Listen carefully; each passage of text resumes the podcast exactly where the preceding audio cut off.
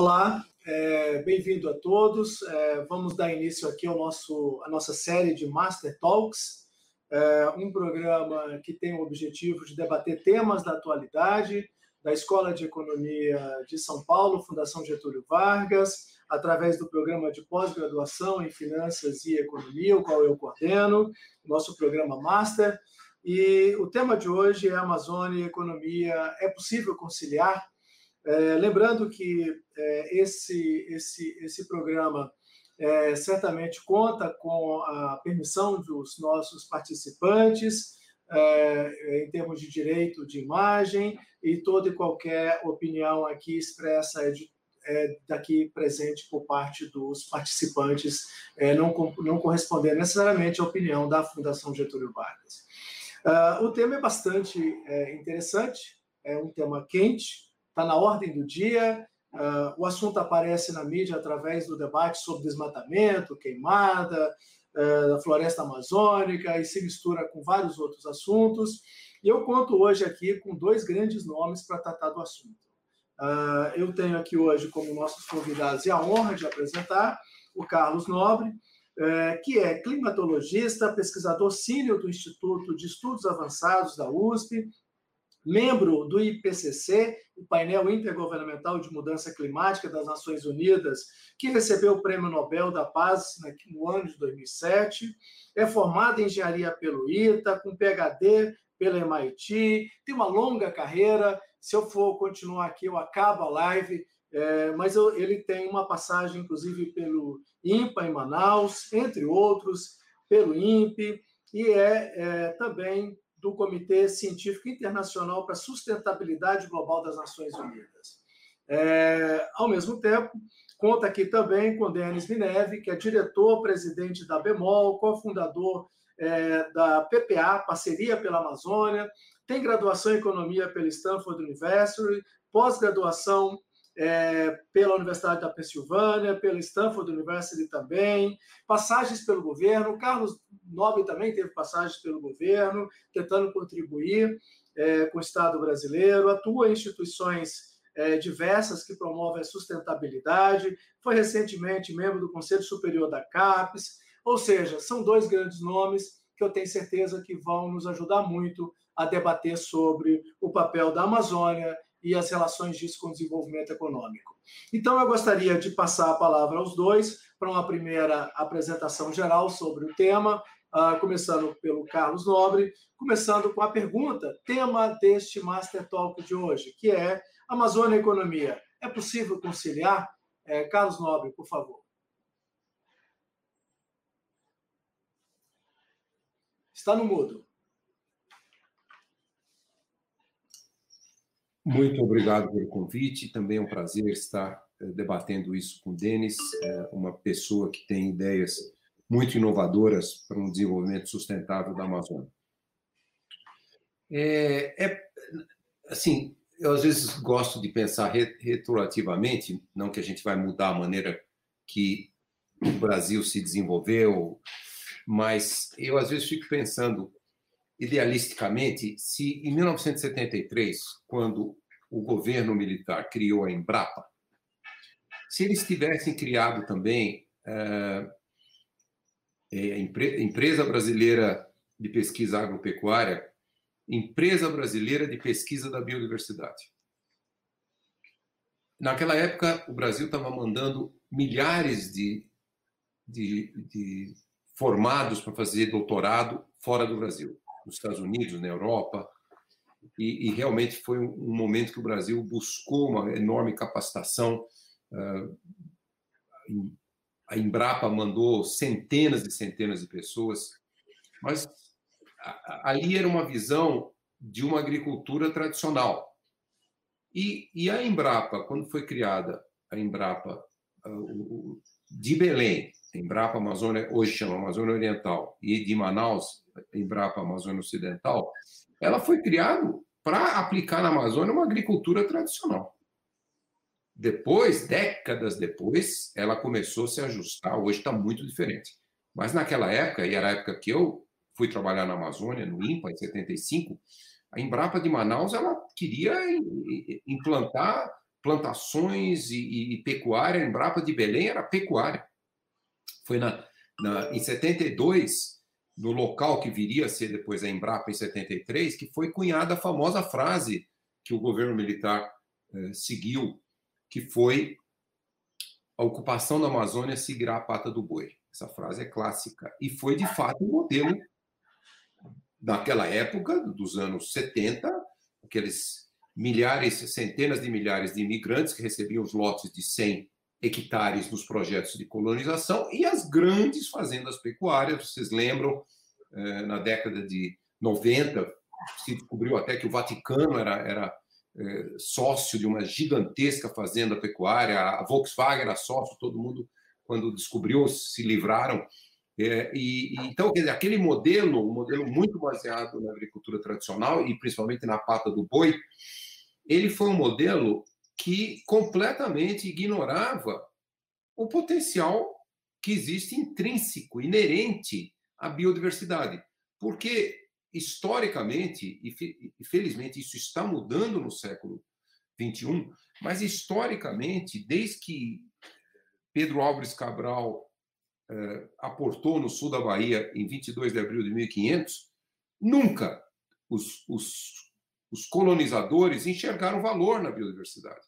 Tanto é que, por mais que vários produtos da biodiversidade eles tenham entrado em cadeias mundiais, e vários produtos de cadeias mundiais eles se originam a biodiversidade daqui, como o cacau, como uh, a batata, como a mandioca, mas é, ali sempre a mentalidade foi remove a floresta, primeiro a Mata Atlântica e depois o Cerrado e, e finalmente a Amazônia e, e, substitui por agricultura tradicional. Então eu, eu, eu menciono isso para dizer que hoje o nosso conhecimento científico ele já mostra assim uma pequena pequena luz no fim do túnel, mas é uma luz que pode se tornar gigantesca, pode se tornar a grande luz do desenvolvimento brasileiro no século 21. É o potencial do país que tem a maior biodiversidade. Então, quando a gente olha já as cadeias produtivas que já começam a despontar na Amazônia, o açaí é, lógico, a mais a, a, a de grande volume. Ninguém, 20 anos atrás, pro, pôde é, projetar, e o deles me corrija se eu estiver errado, que o açaí ia se tornar uma, uma indústria mundial 20 anos. Porque o açaí, eu quando cheguei, em, na verdade, eu conheci o açaí numa viagem que eu fiz ainda aluno universitário para Belém, quando eu conheci, me apaixonei pela Amazônia, e eu tive na, na sorveteria Santa Marta, que nem existe mais, né, Denis, em Belém, e eu vi aquele sorvete roxo, nunca tinha visto um negócio daqueles. Aí, aí depois os amigos nos levaram, comemos açaí. Então, era um produto amazônico e, de repente, felizmente, ele se tornou um produto mundial, traz um bilhão de dólares ou mais para a economia da Amazônia por ano, e isso mostra o enorme potencial. Então, quando a gente olha, a Amazônia tem milhares de produtos que já têm uso, já se conhece o uso tem uma quantidade ainda maior que não se conhece o uso. Pode-se, inclusive, eh, aprender muito com o conhecimento tradicional. E quando a gente olha, o açaí já atingiu um bilhão de dólares, o, o, o Amazonas já é o maior produtor de, de, de, de cacau. E, e, quando você vê esse potencial, quando você começar a multiplicar esse potencial nessa nova economia do século XXI, uma economia muito voltada para a preservação ambiental, para a preservação das florestas tropicais, você pode apostar. Este é o grande potencial futuro do Brasil, e não só da Amazônia. E a Amazônia é o lugar que reúne esse maior potencial, vamos dizer assim, todos os países amazônicos, eh, nós temos aí 5 milhões de quilômetros quadrados, já desmatamos 1 milhão de quilômetros quadrados, mas o potencial está lá, a biodiversidade está lá, e é só nós trazermos o, o, o conhecimento moderno, a ciência e tecnologia e principalmente a vontade. É essa que esse que talvez seja o maior desafio cultural. Nós brasileiros e os amazônidas em geral têm que ter essa vontade e vamos desenvolver o que nós temos chamado a potência ambiental da sociobiodiversidade. Então eu termino com isso. Essa mensagem, essa minha, minha introdução ao live é nós brasileiros, principalmente nós brasileiros que temos a maior parte da Amazônia e somos de fato o povo que mais admira a Amazônia. Os outros países amazônicos, os povos estão nos Andes, estão um pouco distantes. Aqui no Brasil é onde nós mais penetramos na Amazônia e nós temos que falar, brasileiros, nós queremos transformar a Amazônia num grande potencial socioeconômico do país. Muito obrigado, Carlos Nobre, é, pelas palavras, pela história sobre é, a produção econômica potencial que a Amazônia tem. Passo a palavra ao Denis Mineve é, com a pergunta, tema da live de hoje, Amazônia e economia. É possível conciliar, Denis Mineve? Bem, primeiro gostaria de agradecer é, o, o, convite e a honra é, de estar tanto com Márcio Holland quanto com Carlos Nobre. Carlos Nobre é um dos que eu considero nossos sábios brasileiros. São poucos é, pessoas de, de, de referência. Gostaria de saudar também o Márcio Holland. Ele não se apresentou, acho que adequadamente, no que diz respeito ao tema Amazônia. Ele hoje é um dos principais estudantes e, e, escritores e estudiosos é, do tema Zona Franca de Manaus, que é bem relevante dentro do contexto amazônico. E, e já estudou, por exemplo, a ligação da Zona Franca com a floresta e, e os efeitos que isso tem sobre redução de desmatamento. Então, queria fazer essa, essa breve introdução dele também.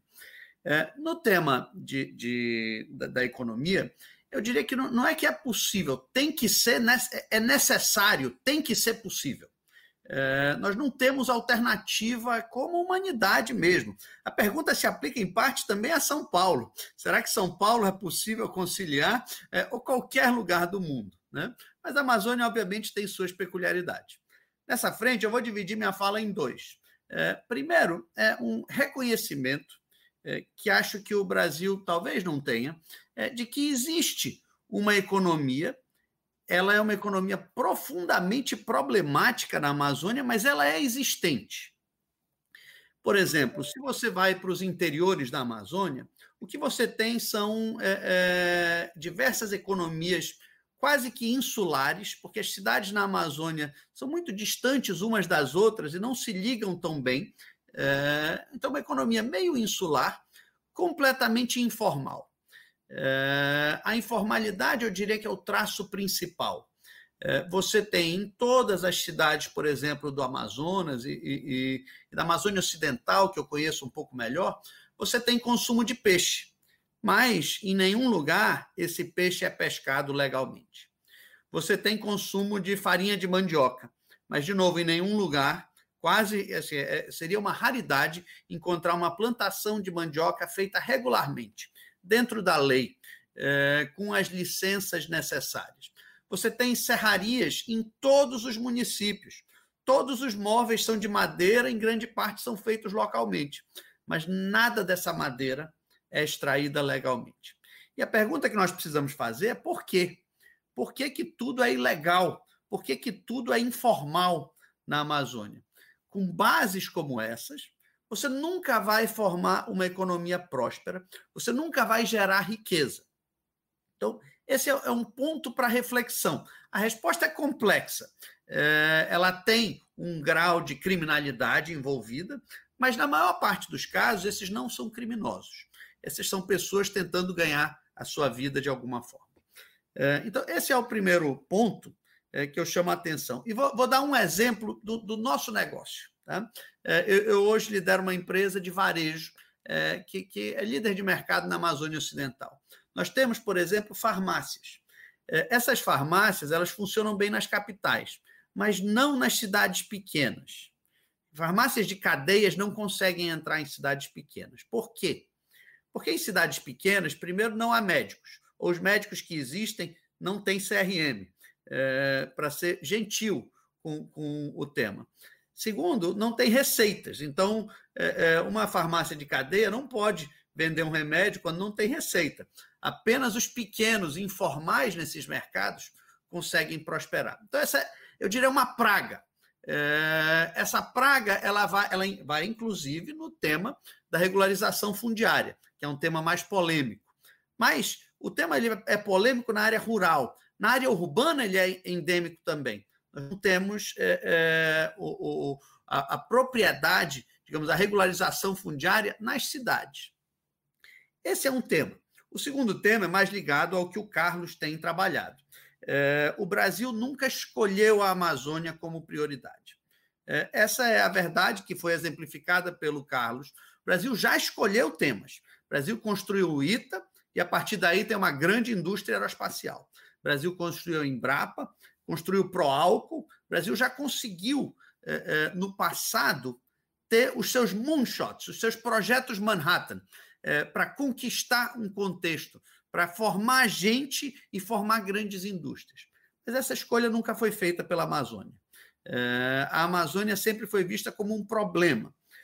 Eu gosto de um, de um exemplo que o ex-ministro Mangabeira sempre deu: é que o Brasil olha para a Amazônia como plantas, olha para o Nordeste como pobres e olha para o Sudeste como empresas. Ora, nós queremos aqui empresas também, queremos desenvolvimento social. É, e então, esse foco nunca aconteceu. É, o Carlos tem trabalhado, por exemplo, uma iniciativa que eu gosto muito, é, que é a Rainforest Business School. É você aprender a fazer negócios na Amazônia de forma sustentável. Nós deveríamos ser referências. Nós deveríamos ser um ponto a partir de onde o Brasil se reinventa e encontra novas formas, encontra novas formas de liderar o mundo em direção a uma revolução da bioeconomia. Mas o Brasil não fez essa escolha. É como você mencionou, eu servi durante algum tempo é, no conselho da CAPES, que seria uma instituição que poderia escolher é, tornar é, a Amazônia um foco no desenvolvimento de capital humano, desenvolvimento é, via bolsas de estudo, via é, conhecimento. Mas essa escolha não foi feita. É, ela não foi feita em nenhum dos níveis. É, quando nós olhamos para um período que é considerado bom da Amazônia, ali o período 2004 a 2012, quando houve uma redução do desmatamento, naquele período também não houve essa escolha, da escolha por um desenvolvimento econômico. O que houve foi um superciclo de commodities, que permitiu que o que tinha de gado e soja prosperasse, e, ao mesmo tempo, um foco, é, um foco em monitoramento. Por exemplo, o INPE, onde acredito que Carlos Nobre estava naquele tempo, melhorou muito seu monitoramento, sua capacidade é, de visualização da Amazônia. É, o, o, o policiamento foi também feito de forma muito mais consistente. Houve uma irrigação de recursos via Bolsa Família, aposentadoria rural, é, é, convênios municipais, que tornou a Amazônia um pouco mais rica, mas isso não fez com que nós construíssemos uma economia próspera. É o que é necessário hoje. É, o que eu digo assim, o açaí é um ótimo exemplo, só que nós precisamos de 20 açaís para construir uma economia que atenda aos 25 milhões de habitantes que moram aqui. Muito obrigado, Denis. Uh, se eu estou entendendo, uh, acho que o Carlos Nobre tocou num ponto muito interessante e foi repetido agora pelo, uh, pelo Denis, que a falta de uma política pública ou de uma estratégia de longo prazo, vocês podem me corrigir se foi isso que eu entendi, é, que olhasse para a Amazônia com o seu potencial de desenvolvimento sustentável. É, e hoje em dia é, tem sido muito comum, inclusive, a utilização das diversidades para o crescimento econômico, e não a, a, a, utilização do que é homogêneo, né? a utilização do que é diferente. Né? E o Brasil é um país altamente diverso. Né? E, e temos ali, é, só para lembrar um pouco alguns grandes números, né, Carlos? E você nos ajude aqui com isso, o bioma Amazônia compreende metade do território nacional. Né? É claro que é um bioma multicontinental, multiestadual e pluricultural. Né? E a gente praticamente negligencia isso como potencial de desenvolvimento econômico sustentável. A gente negligencia metade do território nacional. Uh, ao mesmo tempo, uma movimentação aconteceu mais recente, muito interessante, uh, seja por parte dos grandes bancos brasileiros, que se voltaram a falar mais sobre a necessidade de preservação ambiental na região, uh, seja por conta dessa onda do ESG, né? Que é ambiente, governança e social das empresas, investimentos sustentáveis com governança e social em geral. É, Carlos, como é que você vê essa movimentação toda? Você acha que falta o quê? Né? Ou qual seria a boa política pública para, digamos, ativar o gatilho desse desenvolvimento sustentável na região? considerando a sua diversidade na, no próprio interior da região? O, esse movimento, muitos movimentos sociais, é, eles são difíceis de prever. Eu acho que alguns anos atrás, muito pouca gente teria previsto que a partir de 2019 é, iria se iniciar um movimento global contra o modelo corrente de, de uso dos recursos das florestas tropicais, de todo o mundo, em particular da Amazônia. E, de fato, isso explodiu a partir de 2019.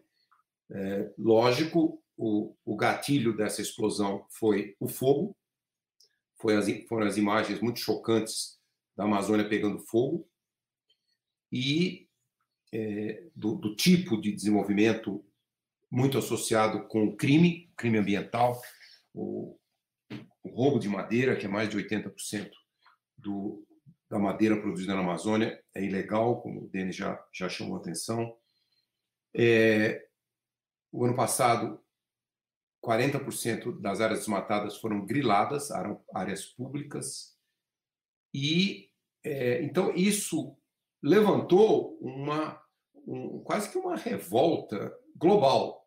É, e nós brasileiros também, nós ficamos muito preocupados. Uma pesquisa do IBOP de agosto de 2019 mostrou que 96% dos brasileiros eram contra o desmatamento da Amazônia e o fogo na Amazônia. Veja bem, 96%. Portanto, todos os eleitores do, do candidato Bolsonaro que ganhou a eleição em 2018 também se manifestaram contra. Então, isso não era nem mais uma coisa ideológica. Isso virou uma vontade nacional. E é, essa preocupação foi global. Os consumidores de muitos países começaram a, a exercer o seu poder de consumidor, de, de não comprar produtos amazônicos. E, lógico, a partir daí, os fundos de investimento, os investidores, eh, se preocuparam muito da perda do valor dos seus investimentos e, e começaram pela primeira vez, de fato, exigir cumprimento das chamadas cadeias produtivas sem zero desmatamento das, nas cadeias produtivas. Isso está acelerando a cada dia. A cada dia a imprensa coloca mais uma notícia. Hoje de manhã eu já li várias. Isso virou um fenômeno mundial. A China, o maior comprador de soja do Brasil, a empresa chinesa não quer comprar nenhum grão de soja que esteja associado com desmatamento.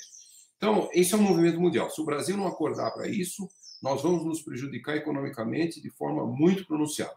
Mas isso ainda falando do modelo de exportação de carne e produção de carne e produção de grãos.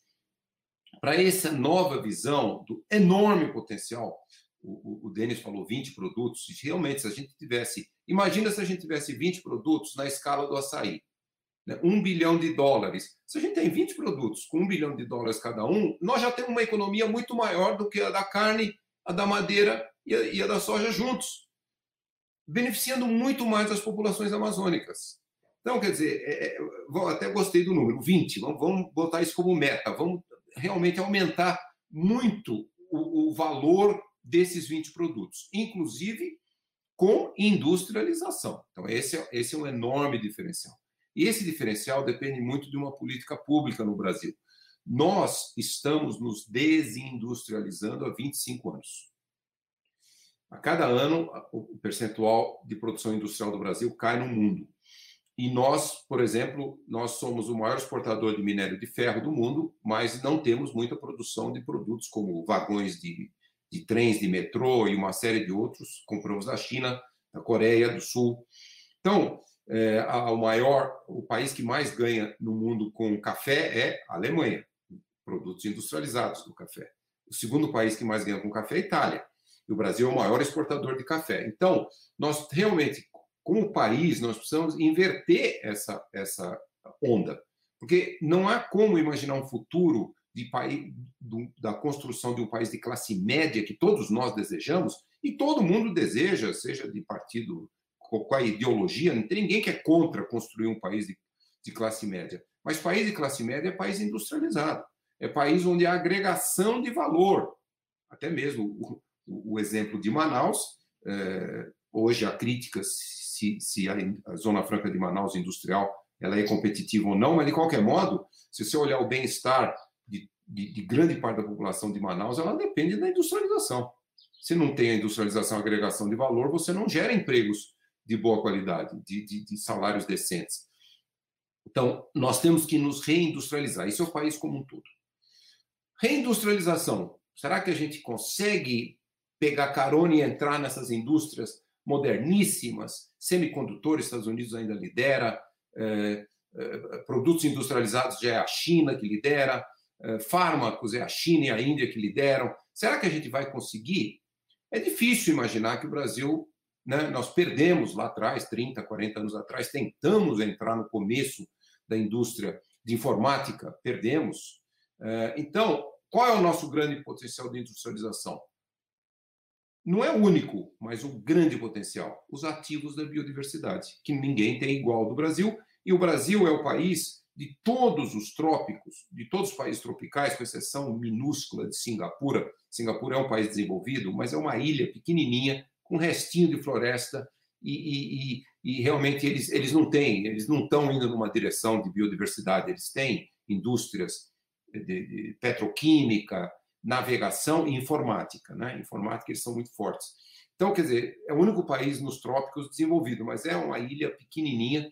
Então, do resto dos trópicos, tem algum país que tem as condições do Brasil, uma comunidade científica desenvolvida, numerosa, habilitada, empreendedores também, cada vez mais o Brasil começa a gerar, somente os mais jovens, o empreendedorismo dos mais jovens. O Brasil tem a melhor condição de todos os países tropicais do mundo de, de industrializar o nosso enorme potencial da biodiversidade. Então, eu acho que, como política pública, seria é, o que eu tinha falado no início, quer dizer, é quase como se a gente criasse a empresa brasileira de pesquisa da biodiversidade. Mas a pesquisa, mais ou menos na linha da Embrapa, é uma pesquisa voltada para aplicação, não é só pesquisa eh, básica de, de estudos acadêmicos sobre botânica, sobre taxonomia. Isso tudo é muito importante e isso, de fato, é o que a comunidade científica brasileira tem feito por muitas décadas. Mas a industrialização desse potencial nós temos feito muito pouco, pouquíssimos exemplos, alguns excelentes exemplos. Então, eu diria, políticas públicas é construir o arcabouço de apoio a essa esse desenvolvimento dessa criativa nova indústria, a bioindústria da biodiversidade em todo o Brasil. O Brasil tem a maior uh, biodiversidade do mundo, a Amazônia é a maior do mundo, Mata Atlântica quase tão biodiversa quanto a Amazônia, o Cerrado, a, a, a savana tropical mais biodiversa do mundo, e a Caatinga, vegetação semiárida mais biodiversa do mundo. Isso é um, um, um benefício da evolução biológica, ecológica da América do Sul, quando os Andes surgiram, surgiram dezenas de milhões de anos atrás, e vamos nos beneficiar disso, né? E principalmente no século XXI, que a ciência avançou muito. E também a gente aí paga um, um, um, um preço, não paga um preço, a gente é, repaga os indígenas que eles, quando chegaram 12 mil anos atrás, na América do Sul, na Amazônia, eles foram desenvolvendo uma economia indígena da biodiversidade. Eles melhoraram, por exemplo, eles criaram centenas de variedades de mandioca, de cacau, de castanha. Então, é lógico, aquilo durou milhares de anos, mas eles, eles desenvolveram uma, uma economia indígena de floresta em pé e, e que trazia bem-estar às populações indígenas. Com a ciência moderna, é quase retomar esse modelo. Lógico, a ciência moderna tem produção sustentável em sistemas agroflorestais, mas nós precisamos, esse é o grande desafio, é o da industrialização, é quase a criação de uma empresa brasileira de pesquisa uh, da biodiversidade Houve uma tentativa ainda não bem sucedida, o Denis pode comentar melhor do que eu, do Centro de Biotecnologia da Amazônia. Aquilo foi uma ideia brilhante de 18 anos atrás, que até agora não deu certo.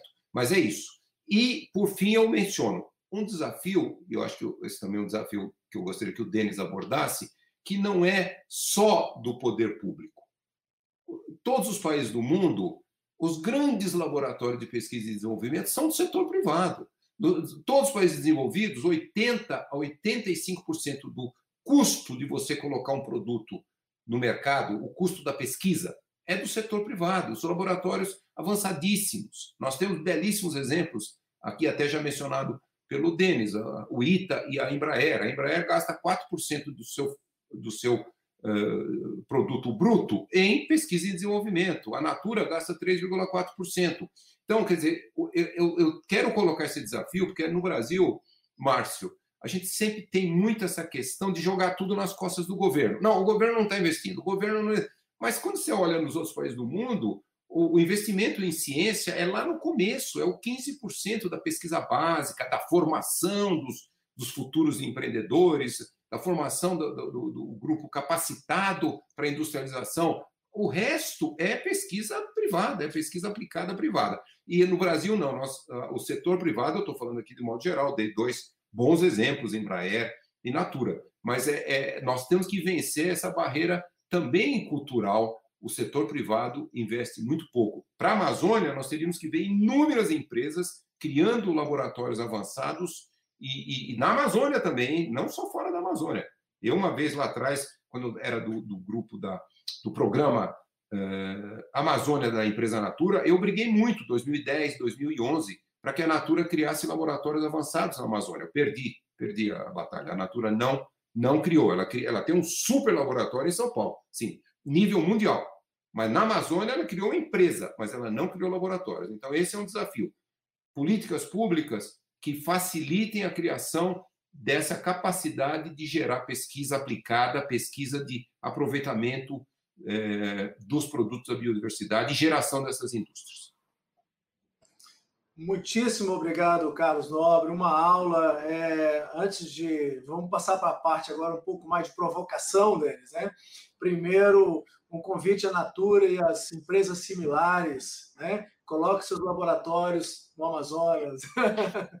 é, bom, é, o Denis, a, a, região norte, você atua na região norte, é, é, ela não é igual. Né? O Brasil não é igual e dentro dos biomas, o Carlos Nobre, inclusive, citou outros biomas, né? o bioma é, do Cerrado, que é um dos maiores, um bioma extremamente biodiverso, né? entre outros, não é igual. Ah, os estados dentro da região norte não são iguais, têm atividades econômicas diferentes. Ah, só para ilustrar aqui para o, o público em geral, né? o estado é, do Pará, por exemplo, ele é um, um, fortemente baseado no extrativismo vegetal, mineral, agricultura, pecuária, que é bastante é, intensiva em desmatar, né, por essas características da atividade. Né? E só para ter uma ideia, 17% da população do Pará está na região metropolitana de Belém. Né?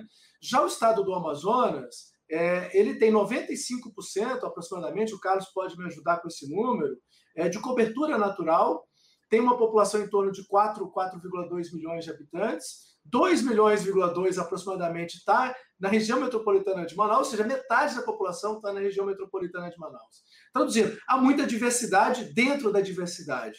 É, como é que a gente promove isso? Uh, e, inclusive, pegando o gancho aí com o Carlos Nobre, que diz um tanto de Estado, uma Embrapa para a região, mas muito investimento privado, você é do setor privado. Como é que a gente investe nessa região tão desigual, tão diversa?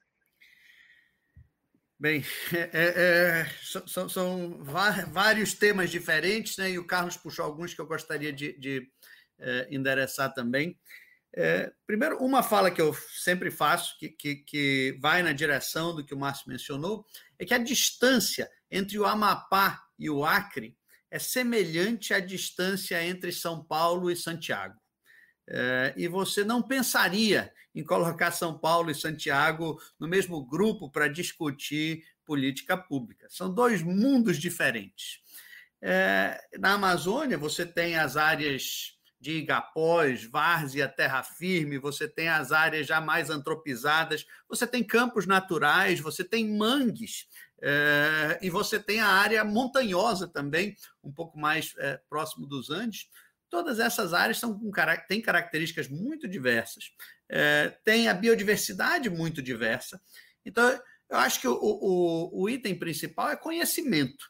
É, acho que o Brasil ainda não tem um conhecimento profundo das diferenças da Amazônia é, e às vezes é errôneo chamar a Amazônia de uma coisa só. Né? No tema é, é, que, que, o Carlos mencionou sobre é, é, ciência e iniciativa privada, né, eu acho que eu, eu tenho o privilégio de, de, fazer parte de um grupo empresarial que investe na Amazônia tem 70, 80 anos. E nós já tivemos, ou nós diretamente, ou, ou membros da família, é, investidos provavelmente em todos os segmentos, é, desde é, madeira, sorva, é, petroquímicos na, na, na refinaria, é, e, e, e, todos os produtos da biodiversidade, é, é, pau rosa, cumaru, andiroba, exportação de castanha, e, e temos visto é, o que tem acontecido é, é, no segmento, digamos, da bioeconomia nos últimos anos. Aqui eu, eu relato uma infelicidade. a infelicidade de ter visto praticamente todos os empreendimentos ligados à bioeconomia de algum porte não prosperarem nos últimos 10, 20 anos. Você tinha empresas com um certo grau de prosperidade e elas hoje não existem mais. É, é, é, é discutível a qualidade, é, é, às vezes, dos empresários, né? se eram empresários que seguiam todas as normas ou adotavam um grau de informalidade maior ou, ou menor. Acho que aqui, o Carlos mencionou, por exemplo, o caso de madeira, que eu acho relevante. A maior parte da madeira na Amazônia é ilegal. ele tem razão. mas eu, eu, já pude presenciar assim, ótimos empresários. Vou, vou, dar um exemplo é, que é o, o, o Roberto Vac, é, que provavelmente é um dos maiores ambientalistas desse país, é, investiu na mata tentando torná-la próspera em Rondônia. Não conseguiu. Não conseguiu por uma série de motivos. É, motivo é, é de criminalidade nas áreas onde ele operava, mas também um motivo de burocracias e normas muito rígidas. É, em geral, como o poder público ele não está presente no interior da Amazônia, é, imagine, você mora numa cidade que está a 10 dias de barco de Manaus. Você vai pegar esse barco e vir até Manaus para tentar tirar a licença para é, explorar é, uma área onde é possível que você chegue em Manaus e você não tenha os documentos certos ou, ou lhe forcem a esperar por alguns dias, você não vai. Isso não vai acontecer. Então, é, é, eu, eu assim, normalmente sugiro um grau de empatia quando a gente entende que existe um grau de informalidade elevado na Amazônia, mas é importante entender por quê. É, e por quê que não existem mais hoje nem empresas médias ligadas à biodiversidade. É, isso deixou é, é de existir quando no passado já existiu, já existiram grandes exportadores de pau rosa, de castanha. É, por exemplo, a castanha hoje brasileira ela é exportada em geral via Bolívia. O pau rosa brasileiro é exportado via Guiana. Isso é uma infelicidade é, devido a um grau, eu, eu diria, o motivo, um dos motivos centrais, um grau de burocracia e rigidez é, e, e, e, digamos assim, não amigabilidade do poder público à atividade empresarial. No tema é, do CBA, eu tive um, um, envolvimento durante muitos anos tentando empurrar é, o, o, CBA, e aqui sim, é, é, é, uma das grandes infelicidades nacionais, mais uma delas, de não escolher é, a biodiversidade como um tema central do Brasil. Nós podemos nos reinventar a partir da Amazônia, mas é, esse jogo, na minha leitura, ele é um jogo mais de cérebros do que de recursos naturais. É, nós temos a Amazônia, ela é magnífica como recurso natural, mas é, é, eu vou, dar um exemplo. Alguns anos atrás, os noruegueses quiseram fazer um investimento na Amazônia. Eles acabaram construindo o Fundo Amazônia. Naquela época, eu servia como secretário de planejamento do Amazonas e eles rodaram a Amazônia buscando sugestões. E, e, e a sugestão que eu dei para eles é que mandasse noruegueses, não mandasse dinheiro. É, nos mande os melhores noruegueses que vocês têm, que eu acho que vai ser muito mais relevante é, do que vocês mandarem um bilhão de dólares. Eles acabaram escolhendo mandar um bilhão de dólares. Acho que é mais fácil mandar um bilhão de dólares. Mas é, é, isso não é transformador. Transformador são cérebros. É, cérebros, né? O Carlos Nobre menciona o, o, o foco, é, mas eu sempre gosto de, do, de retratar o INPA. Eu sei que o INPA é de uma pesquisa básica, mas o orçamento do INPA é um orçamento de menos de 50 milhões de reais. Isso aqui é um indicador claro do nível de escolha que o Brasil fez.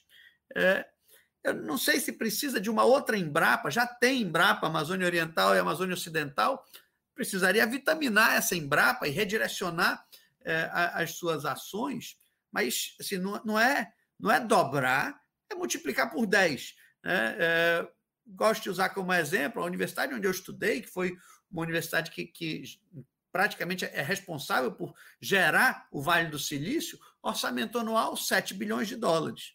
É, é 700 vezes maior do que o IMPA. É, nós não vamos conseguir competir com esse nível de escolhas. A iniciativa privada sim, tem tentado, em alguns casos, investir. Os casos de investimento na Amazônia têm tido baixo grau de prosperidade. É, eu ajo como investidor anjo, já fiz cerca de 15 investimentos em projetos é, é, na Amazônia, nem todos ligados à biodiversidade, alguns mais urbanos. E todos aqueles ligados à biodiversidade Assim, é, é, é, muito difícil ser um empresário na Amazônia e tentar prosperar em meio ao emaranhado burocrático e um grau de hostilidade é, é, à atividade empresarial. Muito obrigado, Denis. Uh, tanto o Carlos Nobre quanto o Denis Neves citaram o CBA. Né?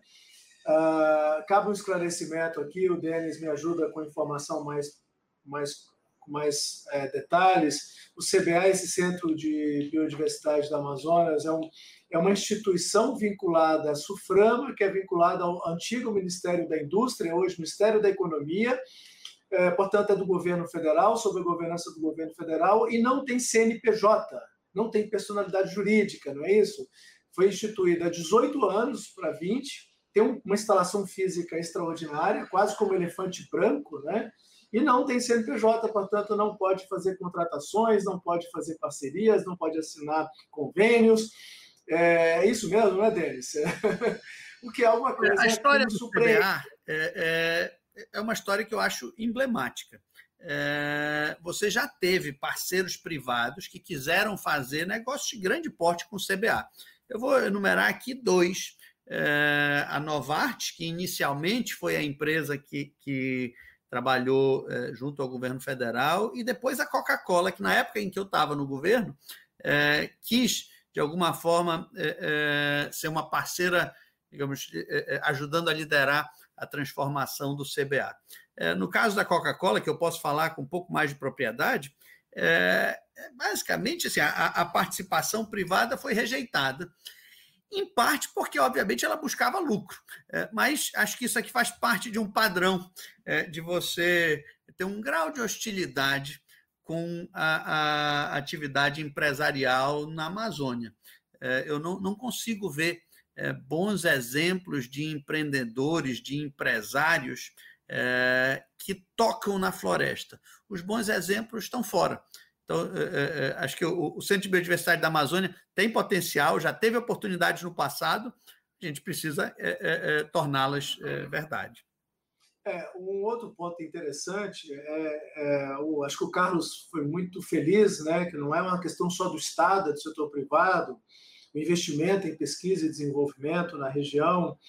E um fato curioso é que é uma região geradora já de recursos, Carlos. Só para ter uma ideia, Uh, dentro, a partir do Polo Industrial de Manaus, que é esse programa a partir da Zona Franca de Manaus, foi instituído há mais de 50 anos, tem ali alguns fundos estaduais, eu não sei se o Denis pode falar sobre isso melhor também, tem alguns fundos estaduais previstos em lei estadual que dá da ordem de quase 2 bilhões de reais por ano de recursos, que vai para os que deveria ser voltado para pesquisa, desenvolvimento, é, investimento em microempresários, micro, é, em, em microatividades, atividades sustentáveis, é, pela interiorização do Estado, atividades ligadas ao turismo, e o recurso vai para os cofres do Estado e não voltam para isso. Né? Ainda tem as chamadas as contrapartidas das empresas que investem lá em P&D, que da mesma forma tem baixo nível de governança.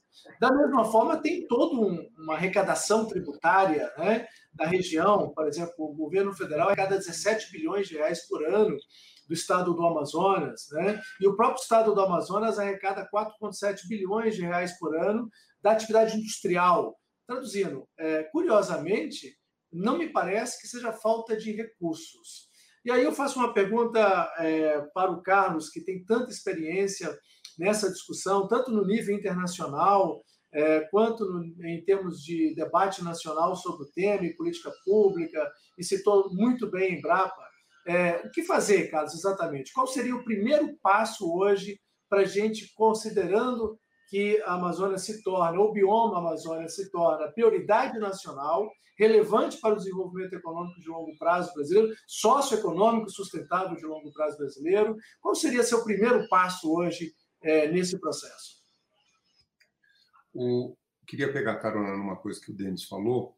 É, de fato, é, simbolicamente que ele falou, em vez de do Fundo Amazônia os noruegueses darem um bilhão de dólares, eles enviassem algumas centenas de, dos mais brilhantes pesquisadores e pesquisadores aplicados na Noruega para ajudar o desenvolvimento dessa economia, nova economia, eu concordo. Porque, na minha avaliação, e eu trabalhei no Ministério da Ciência e Tecnologia, e, nós é, avaliamos o, o, Centro de Biotecnologia da Amazônia, como fazer. Foi um erro uh, histórico no CBA, foi não ter um quadro, né? Eles não tinham um quadro permanente. Eles pegavam alguns professores aposentados da Federal do Amazonas, um da Unicamp, um da USP, eles iam lá fazer um tremendo de um esforço, com uma bolsa pequenininha, muito mais dedicação dessas pessoas, um monte de bolsistas. Tempo que eu estava no Ministério, eu descobri que o Ministério da Ciência e Tecnologia tinha 58 bolsistas trabalhando no CBA, mas bolsista, bolsista vai lá para aprender alguma coisa. Não, mas eles estavam fazendo, eles que rodavam os laboratórios, quer dizer, a, a Suframa fez uma falha histórica dela não ter construído um, uma capacidade no CBA que é humana, é o cérebro humano. Então, é, é, olha, é um mistério, porque teve essa época o Brasil, muitos anos, nos últimos 18, o serviço público contratou muita gente.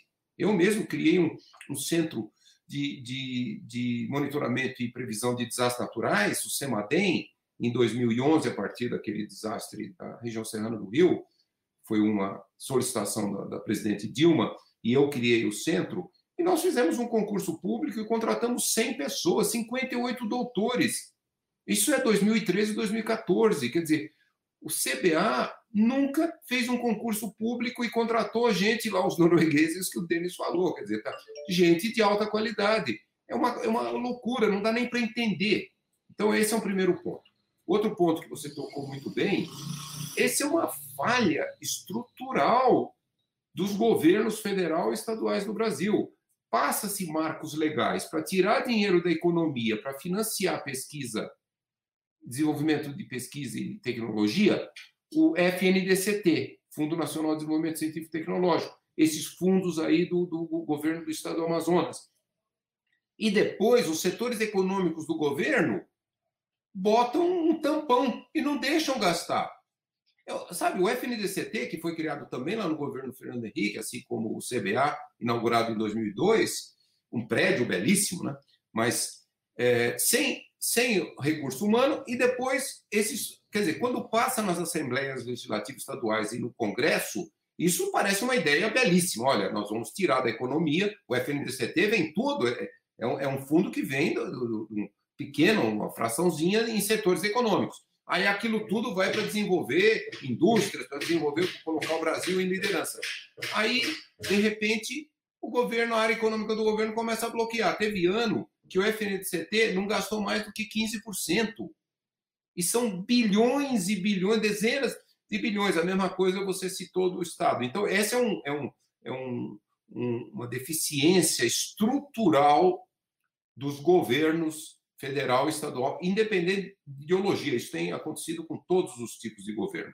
Então, a área econômica ela tem um poder de controlar esses recursos que não devia. É, inclusive, é, é anticonstitucional. O FNDCT não pode ser usado. Então, o dinheiro fica lá armazenando, armazenando, armazenando e não é usado. Esse, os anos. 2013 foi o ano que o Brasil teve o maior, investi, maior gasto público federal em ciência e tecnologia da história. 100% do FNDCT foi gasto. E, nossa, aquilo alimentou inúmeras novas iniciativas, brilhantes iniciativas, infelizmente, despencou o, o orçamento.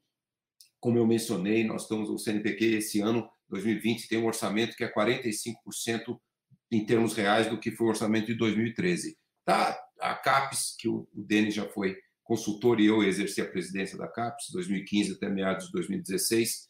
É, naquele ano teve um super orçamento, é, chegou a 6 bilhões de reais, e no, esse ano de 2020 o orçamento da CAPES é menos de 4 bilhões. Então, quer dizer, nós nós estamos. É, por que, que o governo não usa esses fundos que vêm da iniciativa privada? Isso é um tiro no pé. Isso é uma coisa que não podia acontecer de jeito nenhum. Se de fato o governo usasse 100% do FNDCT e os estados usassem esses fundos, nossa, nós já estaríamos muito mais avançados nessa nova bioeconomia que nós precisamos a partir da biodiversidade. Então, eu acho que esse sim, esse é um, é um, é um, é um problema grave e também me surpreende, e eu não, não sou um cientista da área, mas me surpreende, você é, Márcio, e o Denis entende muito disso, por que, que o setor privado não cobra mais o governo? Né? Porque esses fundos todos vêm do setor privado. E, e o setor privado não cobra. O governo gaste, utilize, porque esse dinheiro do FNDCT é para alavancar muita pesquisa também de laboratórios de PID, eh, de, de setor privado, em parcerias com as universidades. Então, eu acho que isso é um defeito histórico que nós temos desde o início do FNDCT, eh, que nós precisamos realmente criar uma, uma, força democrática. O setor privado tem um papel muito importante em forçar os governos a gastarem 100%, porque se gastassem tudo isso nesses últimos 20 anos, nós estaríamos muito mais avançados em, em, na busca dessas soluções para essa nova economia do Brasil. É, definitivamente, Carlos, pelo que eu estudei na região, não é falta de recursos é falta de governança com os recursos, é falta de uh, conselhos é, com inspiração, digamos, com essa visão de, de pensar a bioeconomia, a sociobiodiversidade, um termo que eu gosto de usar muito do Denis, né, que é o a promoção do microempreendedor sustentável amazônico, né, que monta toda uma cadeia produtiva na região, que verticaliza a região, que interioriza o desenvolvimento, que diversifica os processos produtivos, diversifica os parques industriais. Isso tem recursos, não tem governança para os recursos, e eles vão para os cofres do Estado ou vão é, para o governo federal é, para pagar folha de salário, para pagar pensionistas, e não para pesquisa e desenvolvimento voltado para essa região, lamentavelmente. É, eu, eu, eu tenho aqui várias perguntas, e como a gente já está caminhando para o final, é, eu vou tentar distribuí-las um pouco de forma arbitrária com os senhores, que é o seguinte: primeira pergunta, acho que o Denis pode ajudar muito, porque é, é muito comum a gente falar da Amazônia sempre como igual, eu tenho insistido, né? E o, o Carlos é, já citou aqui, existem vários biomas altamente é, diversos no Brasil, é, e dentro de cada um existe uma diversidade muito grande. E quando a gente fala do norte, ou quando a gente fala do estado da Amazônia, estado do Pará ou qualquer um outro lá no norte, a gente fala de problema de infraestrutura. Né? Em grande parte, o problema de investimento é infraestrutura. E não é só uma infraestrutura tradicional, né, Denis? É, você citou aí o caso de você é, barco rio acima, rio abaixo, quanto tempo você demora para ir de uma cidade para outra. Como é que se resolveria o problema de infraestrutura numa situação como essa para atrair investidores na interiorização do Estado voltada a desenvolver essas cadeias produtivas? E ao, ao Carlos, já emendando uma pergunta, para seguir ao Carlos, perguntas com respostas objetivas, dado o tempo, e ao Carlos, tem toda essa discussão de gasto em pesquisa e desenvolvimento, inovação, a gente fala de bioeconomia, E quando a gente fala de bioeconomia, Carlos, a gente sempre lembra do lado do economista, né? A gente lembra da piscicultura, não precisa falar da importância é, da, da hidrografia ou da, da riqueza de águas da região. A gente fala de turismo, né? É, não precisamos falar da importância da região para promoção do turismo. Sempre alguém fala como é que não se desenvolve turismo na região, tamanha beleza, né? É, é, é, dessa natureza e tudo mais. A gente fala dos biológicos, dos biofármacos, dos cosméticos, de produtos de alimentação. Você citou o caso aí é, de açaí, tem o caso é, de Guaraná, né, que tem lá grandes plantações de Guaraná, entre outros. Tem o próprio caso, que aí é uma questão de se discutir, é de potássio. O Brasil é um país altamente dependente de fertilizante e tem, obviamente, regiões que poderiam, de forma sustentável, é, suprir o Brasil em grande parte com isso, dado a agroindústria brasileira. Carlos, afinal, é, como é que se desenvolveria essa bioeconomia efetivamente de forma sustentável? Qual seria delas a que seria mais promissora? Então, uma pergunta ao Denis, ao Carlos, de forma objetiva. Falta quatro minutinhos aí para a gente encerrar. Bem, só respondendo rápido o tema de infraestrutura. Sim, esse é um tema que você resolve pouco a pouco é, na medida do possível, é importante você tentar dar um salto sobre os modelos de infraestrutura antigos. Então, por exemplo, é, a questão de comunicações, você não precisa mais passar fio, né? é, em muitos casos. É, em, em, muitos casos é possível você pular para tecnologias sem fio e, e, e, atingir o interior da Amazônia. Esse é um problema dramático. Por exemplo, quando eu servi no governo, você não tinha um médico que queria ir morar no interior da Amazônia. Por quê? Porque ele demoraria cinco dias para chegar na capital se tivesse uma emergência. É, ele não conseguia, é, é, telefone funcionava precariamente, energia também. É um problema necessário de resolução, que ainda é, é, é atrasado hoje. É, o tema de energia, por exemplo, já é possível você utilizando biogás ou, ou, ou outras é, é, tecnologias gerar energia no centro da Amazônia sem ter que transportar o diesel até aqui é, é a um preço caríssimo, subsidiado pelo restante do Brasil. Então, o, tema de, de, infraestrutura é um tema que você resolve pouco a pouco, com muito estudo. com hoje se espera o máximo de inteligência possível. Mas, de novo, é, é, em grande parte das situações, nós não temos os cérebros.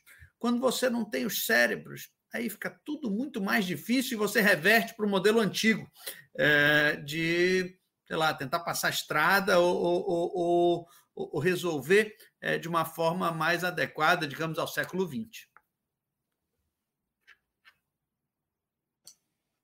O, eu, eu finalizo dizendo que o projeto que nós estamos desenvolvendo ele chama Amazônia 4.0 porque é uma tentativa de mostrar que as tecnologias do século 21 da quarta revolução industrial essa união de tecnologias eh, digitais biotecnologia ciência dos materiais que é presente eh, irreversivelmente em todos os processos produtivos industriais ela se tornou um fator é muito econômico, é, essas tecnologias são baratas, são abertas, elas são amigáveis, qualquer pessoa, né? A gente nem percebe, mas hoje em dia todos nós usamos um celular. Isso aqui é, é quarta revolução industrial. E os jovens usam muito melhor até do que eu, é, e, e, eles estão usando aquilo, manipulam, aqui, eles estão usando as ferramentas. Então, você pode imaginar assim, um, uma produção industrial lá no centro da Amazônia ou numa cidade amazônica com as pessoas usando essas tecnologias modernas. Isso é totalmente possível hoje. Elas são também duráveis, duráveis no clima amazônico. A capacitação antes 20, 30 anos atrás, capacitar uma pessoa para uma produção industrial, você podia ter que gastar um ano, a pessoa ia para um centro avançado. Hoje você faz capacitação remotamente com, virtua, com realidade virtual, realidade aumentada. Você conserta máquinas sofisticadas hoje. A empresa, por exemplo, uma empresa chinesa faz uma máquina, um robô sofisticado, o robô não está funcionando, ela conserta o robô lá da China, robô em qualquer lugar do mundo. Então, quer dizer, é, é esse o nosso grande desafio. Nós temos que já trazer essa industrialização com essas ferramentas modernas, por quê? Porque elas também simplificam muito. Por exemplo, eu tenho falado por que, que o problema da madeira é tão grave. Quando eu fui trabalhar no INPE em 75, final de 75, o diretor do INPE, professor Barvik Kerr, nosso grande geneticista, que nos deixou dois anos atrás, ele me levou e me mostrou um laboratório de produção de produtos da madeira que o Japão tinha financiado, não financiado, doado. 1975 era um laboratório super moderno de industrialização da madeira, industrialização. Então, aquele, daquele laboratório pegava, eles estavam com 15 ou 18 espécies de madeiras da Amazônia e eles produziam inúmeros produtos, até compensados e e um monte de produtos belíssimos. Era industrialização.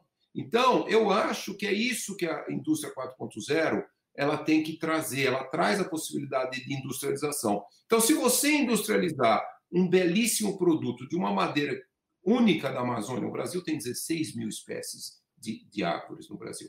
Você ali faz um produto industrializado, um produto. Né, o, o, o segundo país que mais exporta produtos de madeira do mundo é a Itália. E a Itália não, não produz nenhuma árvore, ela importa tudo e industrializa.